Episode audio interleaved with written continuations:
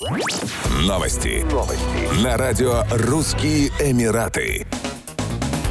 Основатель мессенджера Telegram Павел Дуров порадовал пользователей запрещенной в России социальной сети Instagram фотографией с обнаженным торсом. 38-летний автор снабдил фото цитатой римского императора и философа Марка Аврелия «То, что мы делаем сейчас, отдается эхом вечности». Изречение было использовано в фильме «Гладиатор» Ридли Скотта. Марка Аврелия называют философом на троне. Он исповедовал принципы стоицизма и, главное в его записках, этическое учение, оценка жизни с философско-нравственной стороны и советы, как к ней относиться. Он утверждал, что каждый человек состоит из трех начал – души, тела и интеллекта. Именно разум является главенствующим началом, необходимым для достойной жизни, и только благодаря ему возможно достигнуть состояния философской апатии, то есть умения властвовать над собой и своими страстями. Основателя мессенджера Telegram ранее назвали самым обедневшим миллиардером из российского списка Forbes. Если в 2022 году он занимал третью строчку рейтинга, то теперь замыкает десятку десятку. Потери Павла Дурова составили рекордные 3,6 миллиарда долларов. Его нынешнее состояние оценивается в 11,5 миллиардов долларов.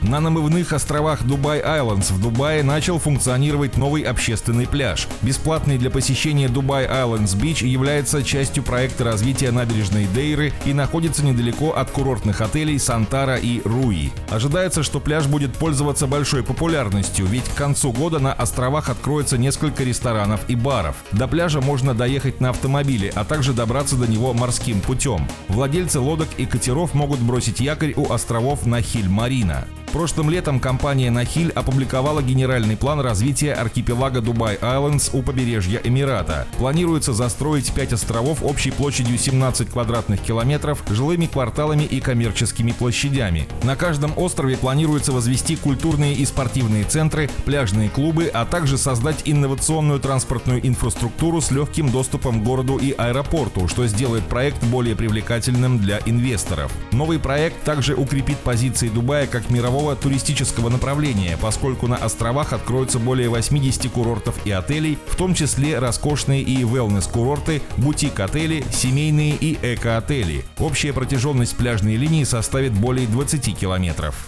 Еще больше новостей читайте на сайте RussianEmirates.com